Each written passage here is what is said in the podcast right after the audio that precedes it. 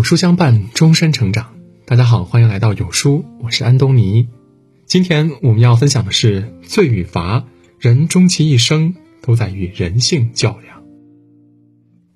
鲁迅曾说自己最敬仰的作家只有两位，一个是写《神曲》的但丁，还有一个就是写出《罪与罚》陀思妥耶夫斯基。《罪与罚》是他笔下一部震撼无数读者心灵的世界文学名著，曾被《纽约时报》评为世界十部文学经典。陀思妥耶夫斯基在书中事无巨细地剖析了一个罪犯的内心世界，令无数读者折服。就连余华读过之后，也不禁感叹道：“像轰炸机一样朝我的思绪和头脑扔下了一堆炸弹，把二十岁的我炸得晕头转向。”书中讲述了被贫穷压得喘不过气的主人公斯科尔尼科夫在愤怒中杀了人，历经一场漫长又孤独的抉择后，最终却选择了自我救赎的故事。细细回味他的心路历程，你会发现，原来人终其一生都是在与人性较量。拉斯科尔尼科夫本是一位前途无量的法学生，可命运就是这般的滑稽。他家境贫寒，仅靠母亲微薄的接济，根本交不起学费和房租，不得已选择中断学业。之后，房东也追着他缴租，甚至断掉他所有餐食，这无疑让他悲怆的生活雪上加霜。为了存活下去，他狠心把视若珍宝的父亲遗物抵押给当铺的老太婆，却不想老太婆长着一双势利眼，对穷人百般刁难。老太婆摆出一副臭脸，故意压低价格，还苛刻地说：“只要押期一过，就会立刻变卖，不留一丝商量的余地。”眼前的一切让拉斯科尔尼科夫心生不满。老太太的每句话都像一个火星，瞬间点爆了拉斯科尔尼科夫内心的火药。他脑子里涌出一个可怕的念头：把万恶的老太婆杀掉。自此，这个想法就像是长在他脑海中，挥之不去。他无时无刻不在筹划着这个恶毒的计划。某天，他无意间得知老太婆的妹妹晚上不在家，早已被仇恨和愤怒击垮的他，在夜深人静的时候，把斧头藏在衣袖中，来到了老太婆的家里。趁对方不注意的时候，他挥起斧头朝老太婆砍过去，对方还没有来得及反抗，就倒在了血泊中。没曾想，就在他准备离去时，老太婆善良的妹妹竟然提前回家了。他看到倒在血泊中的老太婆，吓得直发抖，瘫倒在角落中。为了灭口，拉斯科尔尼科夫只能向老太婆的妹妹也挥动了斧头。等他咽下最后一口气时，便跑到老太婆的房间里，带走老太婆值钱的东西。起先看到这里时，觉得他太过恶毒，竟然亲手杀死两个手无缚鸡之力的女人。往后看才发现，原来这么残忍的他，也曾有过善良的一面。在大学读书时，他用自己仅剩的一点钱帮助得了痨病的穷同学，这笔钱让同学撑过了大半年。在同学离世后，他又去照料同学年老多病的父亲，还把同学的父亲送进医院治疗。等老人去世后，还把他安葬了。不仅如此，当他在酒馆。听到酒鬼说自己的女儿为了养活没有血缘关系的弟弟妹妹，心甘情愿沦为妓女后，对酒鬼的女儿产生了怜悯之心。当酒鬼被马车碾压，是他出钱请人送酒鬼回家的，还掏光身上所有的钱给酒鬼置办后事。事实上，拉斯科尔尼科夫在杀害老太婆之前，还有将近一个月的时间在与这个念头对抗。只不过，最终他内心深处的善念还是被邪恶击垮，失去了理智，才选择了这一条不归之路。有句话说的很对：当你在凝视深渊时，深渊它也在凝视着你。人生路漫漫，我们都曾产生过无数个善与恶的较量的念头。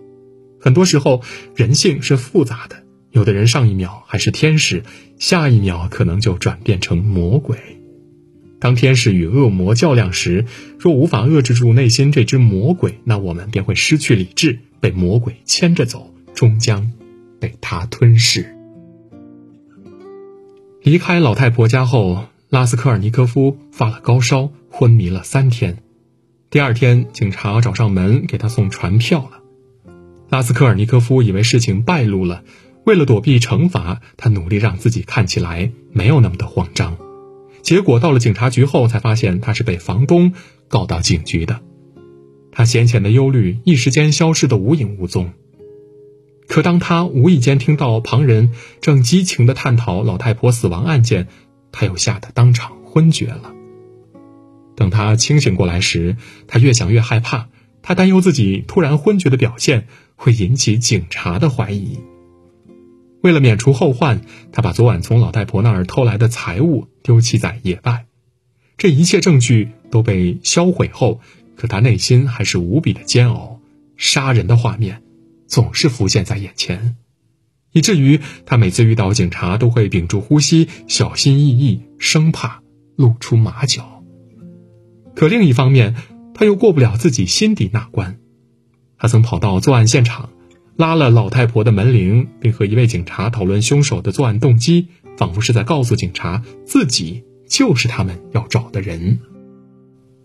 如他所愿，警察觉察他的行迹诡异，把目光投向了他，却苦于没有能够实锤的证据，而无法将他缉拿归案。一边是躲过法律责罚的侥幸，一边是心存善念的良知。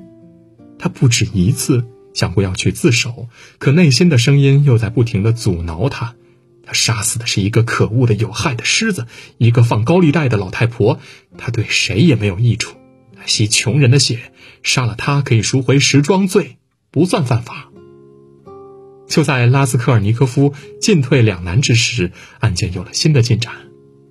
一个油匠把在自己干活的空房间里捡到的耳环拿去抵押，而成了警察怀疑的对象。警察收走了在拉斯科尔尼科夫那儿的疑惑，可这却丝毫无法减轻他的良心不安。他再次跑到老太婆的房子里，告诉工人是自己杀害老太婆的，但没有人相信他。不久后，油匠向警察招供，是自己杀害了老太婆，拉斯科尔尼科夫也因此得以脱身。可人，终究是瞒不过自己的。他逃得了法律的制裁，却躲不过良知的劫难。这个所谓的真相，只会让他愈发的煎熬。奥修说过：“所有被压抑的都会造成罪恶感，所有违背自然的都会导致罪恶感。你一直在自欺欺人，不诚实本身就是罪恶感的来源。”人生在世，我们难免会有行差踏错之时。选择了逃避，只能免去肉体上的惩罚，却终究躲不过内心的抉择。无论做什么事情，都要对得起自己的良知，做到问心无愧。当拉斯科尔尼科夫听闻油匠是一个善良有思想的正直青年时，他更加的焦躁不安了。无法再独自承受这一切的他，把这一切告诉了同样置身于黑暗的酒鬼女儿索尼娅。他把这一切说出口，内心的苦楚减少了一半，可另一半的沉痛却无法安放。他决定离开这个折磨他的地方，动身前往美国生活。在前往美国之前，拉斯科尔尼科夫找到了索尼娅，渴望得到慰藉后再潇洒离去。可见完索尼娅后，他反而更加痛苦了。他径直走到河边，甚至想就此了结自己的性命。但他始终牵挂着孤苦无助的母亲和妹妹，放不下举目无亲的索尼娅，只能抛却这个念头。此时，索尼娅也意识到，倘若拉斯科尔尼科夫不去自首，无论他去到哪儿，他此生都会在阴影中生活，永远无法活得轻松自如。只有他勇敢面对惩罚，为自己的罪行付出代价，才能获得内心的解脱。索尼娅用自己的善良劝说他，把一个象征着解脱的十字架戴在他的身上。深感罪恶的拉斯科尔尼科夫，最终决定前往警局去自首。在法庭上，他没有歪曲事实，没有故弄玄虚，没有推卸责任，详尽的叙述了谋杀的全过程。令众人惊奇的是，他能记住谋杀案的每个细节，却唯独记不清自己从老太婆那儿拿走多少财物。因为他从来没有打开过那个钱袋，也没有心情和兴趣去细数。最终，法官们判定他是因为一时的精神错乱才会杀人，且是主动投案自首，从而减轻了刑罚。而他自己从得知结果那一刻起，压在心头的石头也终于放下了。在监狱里，他每天都努力干活，还把索尼娅给他的福音书放在枕头底下，一步一步获得了自我的救赎。拉斯科尔尼科夫的经历让我想起作家简真曾经说过的一句话。人缠不过自己的性格，常常在万籁俱寂的时刻，以刀挺与自己短兵相接。很多时候，压倒骆驼最后一根稻草的，往往不是别人，而是自己。人非圣贤，孰能无过？可你一旦选择逃离，不愿直面那些犯下的错，就会一直活在让自己愧疚的牢笼中。当你能正视自己的错误并勇于面对，才能摆脱痛苦，实现真正的解脱和救赎。尼采说：“人性是一根绳索，架于超人与禽兽之间。”拉斯科尔尼科夫起起伏伏的一生，都是在与人的劣根性做斗争，这又何尝不是我们生活的缩影呢？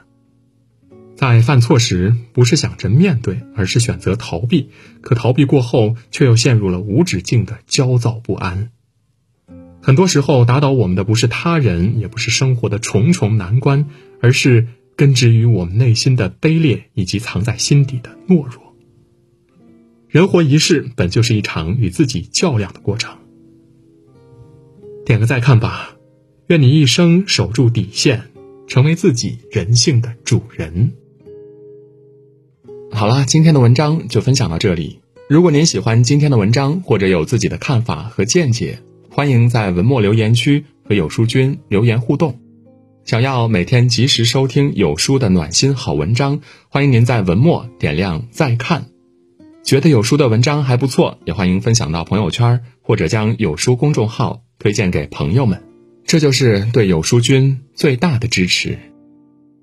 明天同一时间，我们。不见不散。